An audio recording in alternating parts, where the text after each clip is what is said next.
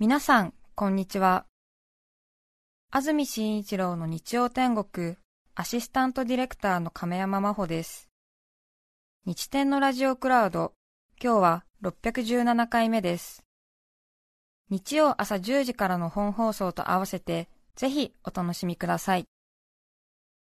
それでは、10月27日放送分、安住紳一郎の日曜天国、今日はオープニングをお聞きください。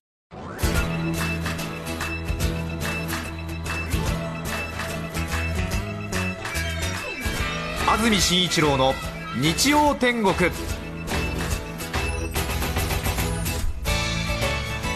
おはようございます。10月27日日曜日朝10時になりました。安住紳一郎です。おはようございます。中澤由美子です。皆さんはどんな日曜日の朝をお迎えでしょうか？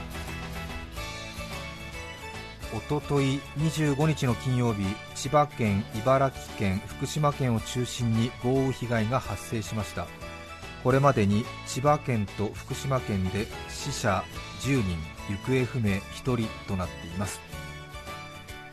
台風21号による暖かい空気が流れ込み低気圧が発達。千葉福島では半日で1ヶ月分の雨が降りました。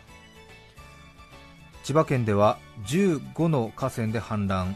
台風15号19号に続き三度千葉県は大きな被害が出ました。被災された方たちの心情を思うと本当に言葉がありません。お見舞いを申し上げます。そして今日の関東地方天気ですが曇りです。夜には沿岸部を中心ににわか雨の降るところがあります。気温は昨日より2度から4度低く最高気温は東京、熊谷、前橋で23度横浜、千葉で22度水戸、宇都宮で21度の予報です。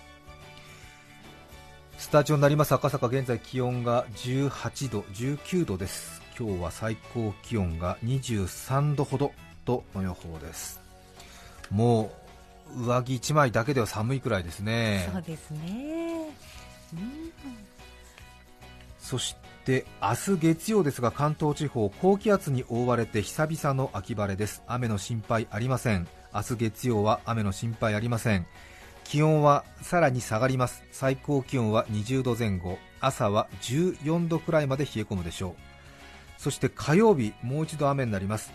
本州沿岸を低気圧が進む見込みで関東は弱い雨の予報です。千葉南部はしっかり降る見込みで被災地では注意が必要です。今週は千葉の皆さん火曜の雨に注意をしてください。水曜以降は秋晴れが続く見込みです。10月に入って週末はほぼ毎週末雨のニュースをお伝えしています。当然関東地方10月は記録的な雨の量になっていまして昨日の時点で東京、千葉では平年の2倍の降水量を超えているということです。そして日照時間は逆に平年の6割程度ということで農業を中心にこれから日照時間の不足も心配されます。長期予報によりますと11月に入ると太平洋側は晴れる日が多くなる見込みで平年より気温も高い見通しとなっています。11月は少し雨の量が減りそうでそして日照時間も増えそうだという長期予報が出ています。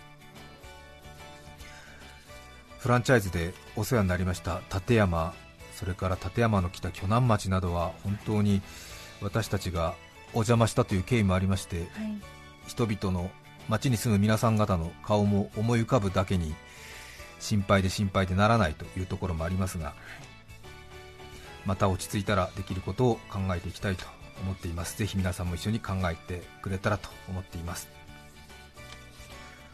さて私は先週休みをいただきましたので2週間ぶりということになります。皆様お変わりありませんでしょうか？先週は10月20日ですけれどもフリーアナウンサーの古舘一郎さんにピンチヒッターお願いいたしました、はい、古舘一郎の日曜天国お聞きいただけましたでしょうか？お楽しみいただけたんじゃないかなと自負していますが中澤さんいかがでしたか？古舘一郎さんは。そうですね現実のことだったかどうかというような感じがしております、ええ。そして今週はすごくあ安心しています。そうですね、慣れとは怖いもので。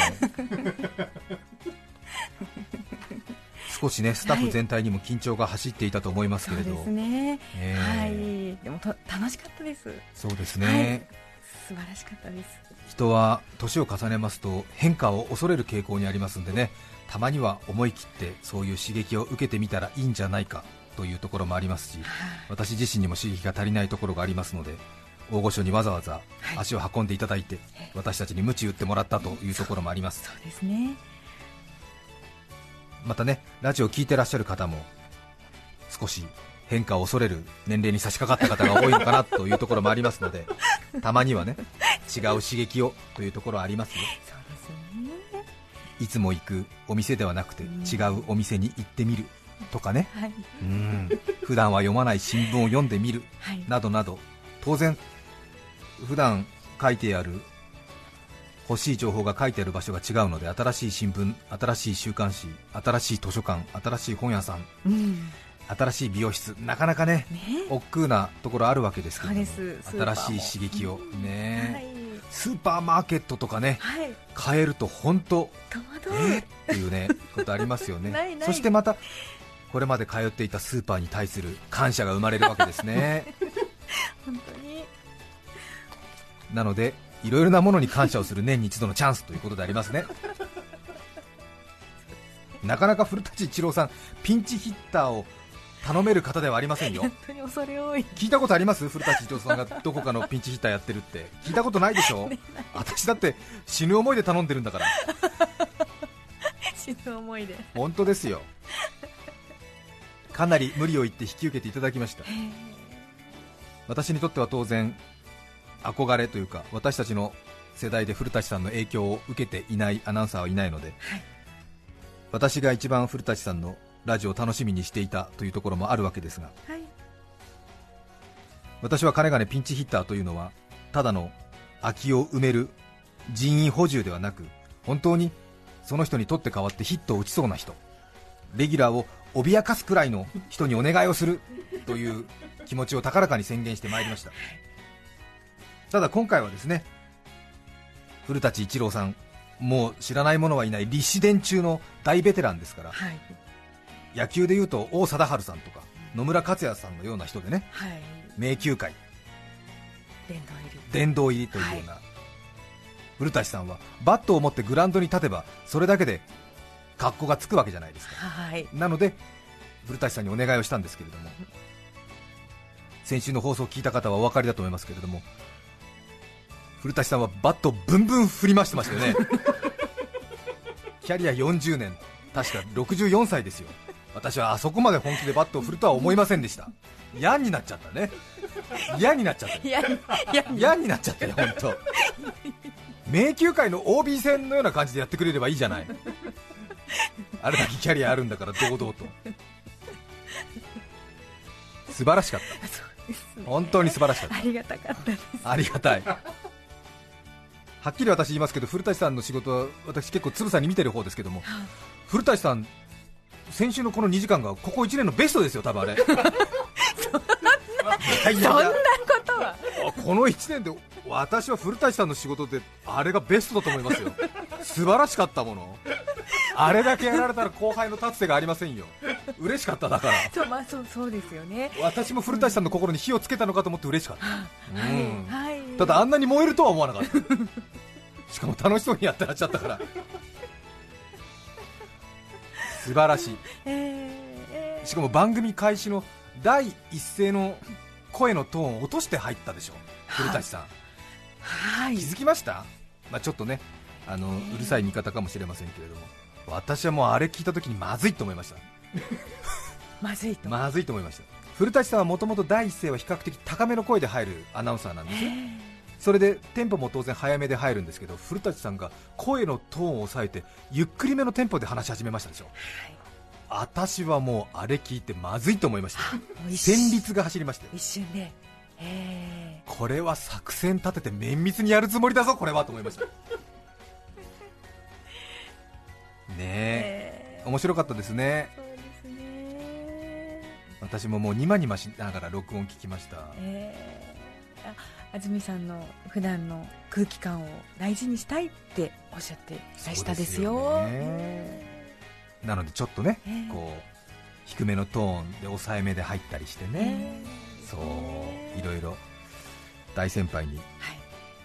心を砕いていただいてお勤めいただいて本当に光栄誉れ高きはい。私にとっては先週の放送でした改めてお礼を申し上げます。ありがとうございました。ありがとうございました。皆さんはどうか分かりませんけども私が好きな古舘一郎さんはいわゆる東京関東の言葉大きく言うと東日本の感覚でと言ったらいいんでしょうかね。東京関東の言葉で街の様子や市井の人々の会話を話していくところが大好きなんですね。はい。関西の芸人さんたちが大活躍していますけれども関西の芸人さんでもなく落語家でもなく講談師でもなく正当な関東の人々の言葉と言ったらいいんでしょうかね。ちょっと言い方難しいですけども。先週古舘さんがはい。新潟の腰の完売の話をしてくださいましたけれども、はい。上越新幹線が開通する前の昭和52年、53年くらいの新潟のお酒の問屋さんの話なんかが私大好きなんですね。リクエストさせていただきましたけれども。よかったでしょ？はい。なんかねはい。こう往来の突き当たりに間口の広いお店があってガラス戸を開けると奥さんが出てきて小売店じゃないからいらっしゃいませとは言わないんですね。問屋なんで何か？と奥さんが聞くわけです。っていうようなこういう語り口なんですよね。あら、あなた運がいいわね、何本持ってくの？っていう、そういう古舘さんの功績がいいんですね、はい生意気言うと、小津安二郎監督の東京物語とか、爆臭みたいなね、ああいう、あら、やだ、もうお父さんお帰りになったのみたいな、そういう感じのこういわゆる私が田舎者なので憧れるのかもしれませんが、古舘さんの東京言葉らしいところっていうのがね、すごく私は響くんですね。もし録音をお持ちの方いらっしゃいましたらそういう気持ちでぜひもう一度聞いていただきたいなというふうに思います、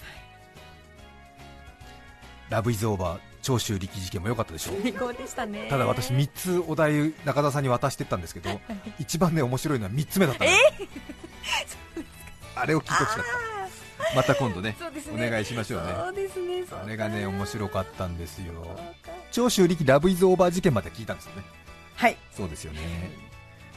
長州力耳元ささやき事件っていうのがねもう一つあったんですよねこれがね秀逸なんですよ。もう本当に面白いんですよ。話の腰だけ紹介しましょうか。いいんですか？ダメだよね。古川さんに直接腰だけ腰だけね。腰だけ伝えちゃダメだよね。古舘さんから直接聞いた方が面白いもんね。いやーでもね。いやいやいやいやでもこういう喋っちゃうとさほらまたね。ね。そうか、うん。そうですよね。先輩殺しって言われちゃうから 3つ目が面白かったからさ聞きながらあっと思って。中田さんは3つ目行こうとしたよね。すると古舘さんがいやいやもういいっていう雰囲気出してたから、ええ。中田さんがぐっと引っ込めてメッセージテーマに行ったじゃない？でもねあれはね私からすると古舘さんね嫌だ嫌だって言いながら来てっていう感じ出してたよ。待ってらしたか。あー失敗しました。またねぜひいつか長州力耳元ささやき事件っていうのがありますんで、ぜひ 古舘さんの話を楽しみにしたいと思います、私はあの先週の日曜、月曜そして即位の例がありました火曜日と3日休みをいただきまして長期休暇という触れ込みの割にはただの3日の休みだったんですけど あ一応名目上夏休みをいただきまして日曜日の午後に大阪で知人の結婚式がありましたので、はいちょうどいいということでむしろそこに合わせたということなんですけれども大阪での披露宴に出席してまいりました。ぜひ参加したかったのでいい休日になりました。そうでしたか。大阪の梅田にホテルを取っていたので披露宴に参加して夜食事をしてホテルに戻って一息ついてはい。それで古舘さんの日曜天国を聞こうと思ってあラジコスマートフォンで。今はね録音が出先でもすぐに聞ける便利な時代になりましたのでラジコで。タイムフリーですか。散々私自身が反対してきた にもかかわらず便利だなと思って。聞こうと思ってですね。便利だな。便利だなと思ったんですよね、ええ。ただなかなかこういう録音って聞こうと思っても気持ちを強く持たないと聞けないんですよね。わかります？この感覚。わかりますよね。自分と比べながら聞くっていうことになるわけだから。当然自分が下を言ってる場合は憂鬱なんてもんじゃないですもんね。ね。そうなんですよ。だからもう宝くじの当選番号を確認する的なそういうドキドキ感もあるしあとは先生に確実に怒られるっていう感じのそういうような時間にもなるわけだしということでなかなかねこう再生ボタンをクッと押すまでにはいかないんですよね。なのでお酒の力を借りたりそういうことがあるわけですけれども。でどうしたものかなと思って。でも1日明けて月曜火曜に聞いたら古舘さんへのお礼のメールもできないしこれは今聞かなきゃダメなものだろうなと思って強い気持ちで再生ボタンを押そうかなと思ったんだけどまあお風呂から上がってからにしようかとかね。そういうもう嫉妬の気持ちが半分燃えてるわけですからどうしたものかと逡巡していたんですけれどちょっと待てよとここはどこだと大阪のホテルだなと思いましてですねお俺のこの気持ちを理解してくれる人が大阪にいるじゃないかと思って心当たりはございますか？大阪毎日放送福島信弘アナウンサーに電話をかけました。昨年ええ。ピンチヒッターをやってくださった古舘さんの1年前にピンチヒッターをやってくれた関西のホープ若手実力派。大阪歴史のあるラジオを背負って立つ32歳かな。今確か福島君は MBS ラジオ週に4本ラジオやってるって言ってた。すごいよね。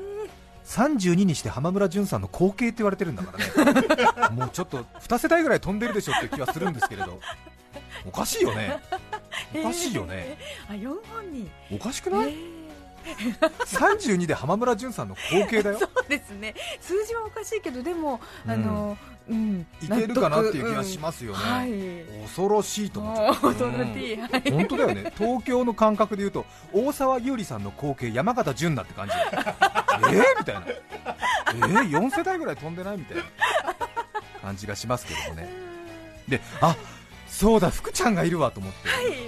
え電話したらー、電話したら。一コール目で出てくれました。わであのちょっと俺がちょっと嫉妬で狂っちゃうかもしれないから、福島君と一緒にだったら古舘さんの録音聞けるから 一緒に聞かない？なんて言ったら、うん、どちらのホテルでっか？みたいな。あ梅田なんだ？なんて言って、ああすぐに伺います。ってなってすぐ来てくれた。ありがたい。本当去年渡した商品券の紅葉がまだ続いてたわいや本当助かったと思って。こういう方法があるんだと思ってね。で梅田のホテルの一室で一緒に録音を聞きました、狭い客室でね、福島君は福島君で去年上手にやったって自負があるからやっぱり少し嫉妬の心持ってるわけよね。今年は俺んとこに来ないんだっていう気持ちはやっぱり持ってるわけでうん。今年は古舘さんがやらはるみたいですなみたいな。そんなんでしたっけ？そこまでコテコテコテコなことテじゃないよね。あそうですか。でもそんな感じでしょ？いやもうちょっと。もうちょっと爽やか。爽やかだった、はい。であそれかみたいな感じで。ごめんなさい関西の皆さん。すみません。そうですね。でもうでもこう緊張とか嫉妬の感情を隠すためにもうおっさん2人が喋り倒してんだよね。ホテルの一室で。聞く前に。聞く前に。それぞれ緊張してるからちょっとね唇とかでプルプル震えさせながらねなんかね。まあまあまあ古舘さんもあれですわねみたいな。まあ64ですからまあ新しい果実を取りに来るって感じはねえですわねみたいな。おおそうそうそうだよね。まあまあまあまあまあ、まあ、本気は出さないと思うけどさまあちょっとなんかあのうんうんなんか置かれたところで咲くみたいな感じでやるんじゃないみたいな。そうそうそうそうそうだよねなんてうん、ああ多分ね配られたカードで勝負するだけだと思うよみたいな。そうそうだよねなんて言って。で聞くんだよね2人でね。いやでもよかった2人で聞いてと思って。本当再生ボタンスッと押せたからね。でほらトーンを抑えて入ったでしょ。そしたらやっぱり福島君も反応してたね。安住はいや古舘先生頭トーン抑えて入りましたなこれ。本気ですねこれ。赤のとちゃいます？福ちゃん来てるねこれ。古田さんがトーン抑えるってことはこれ本気だよこれ。なんて言って。新潟の話ええですな。安住さんこれフリゾンですわ。みたいな。静寂往来間口。静寂いいね。なんて。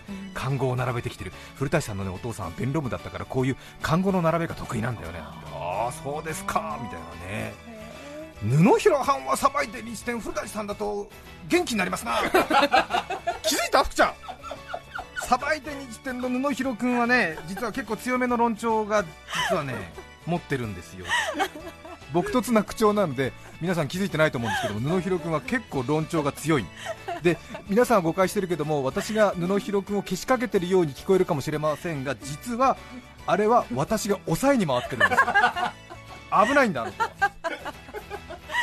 綺麗にトス上げるとね結構右に左にね鋭いスパイク打っちゃうから危ないなと思うときは俺が2で相手のコートに返してるんだよね。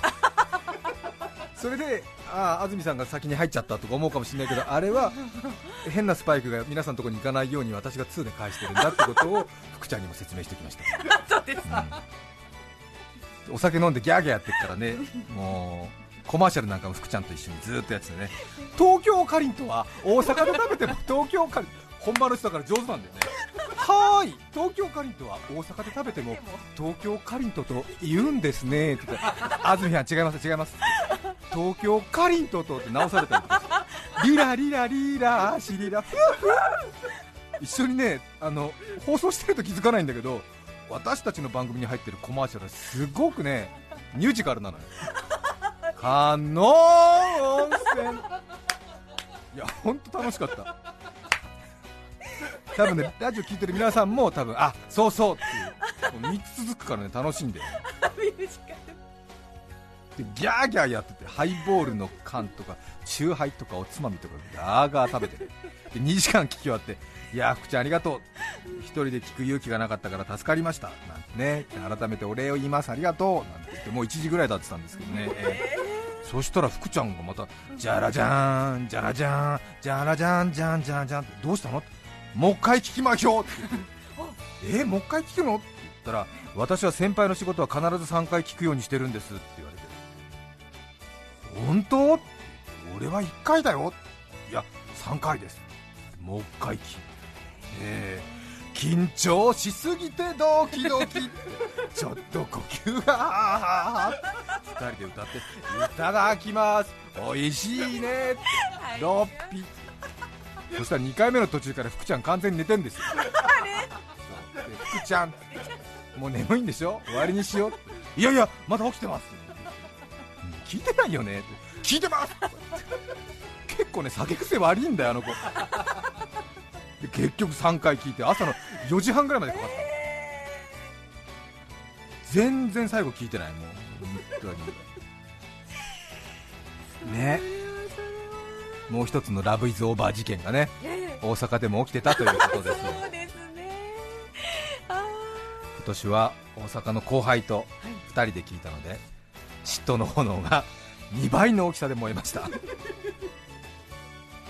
改めまして古舘一郎さんありがとうございました。ーありがとうございました。また来年もね私たちの嫉妬の炎を燃やすような方たちをお迎えできたらなと考えております。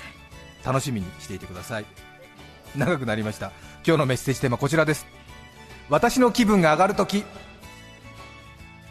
インドネシアからいただきました。ありがとうございます。ジャカルタからです。わ隔離左利きさん女性の方ありがとうございます。あありがとうございます。ジャカルタで、はあ、私の気分が上がるときそれは餃子を作るとき餃子の皮と具どどちらも残さずに餃子を包み切れたときです。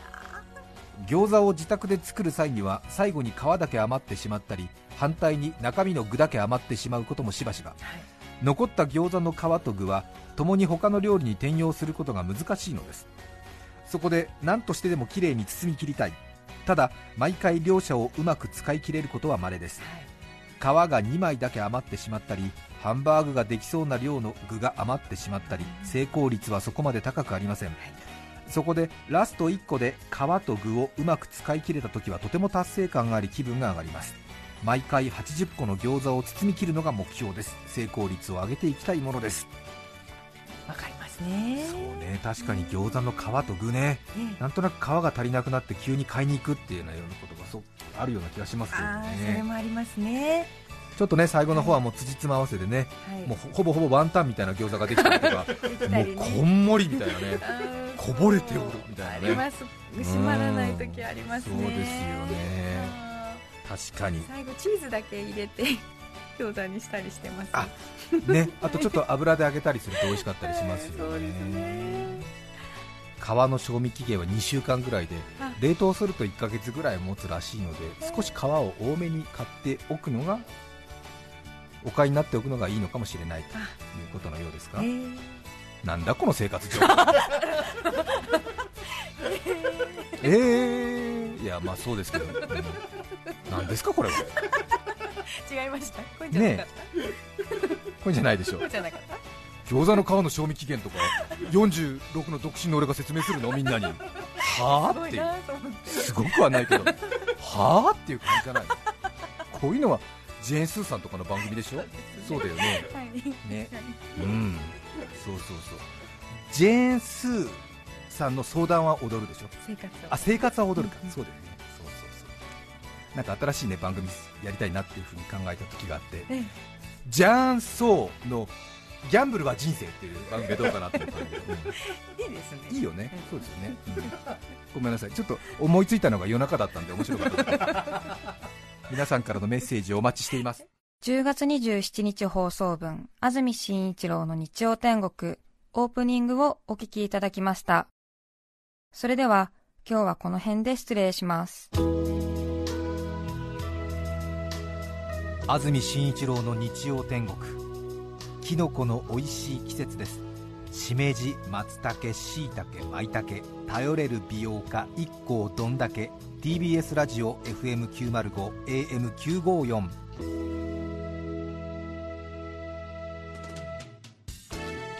さて、来週11月3日の安住紳一郎の日曜天国、メッセージテーマは、スポーツと私。ゲストは、シンガーソングライター、朝倉さやさんです。それでは、来週も日曜朝10時、TBS ラジオでお会いしましょう。さようなら。安住紳一郎の TBS ラジオクラウドこれはあくまで試供品皆まで語れぬラジオクラウドぜひ本放送を聞きなされ954905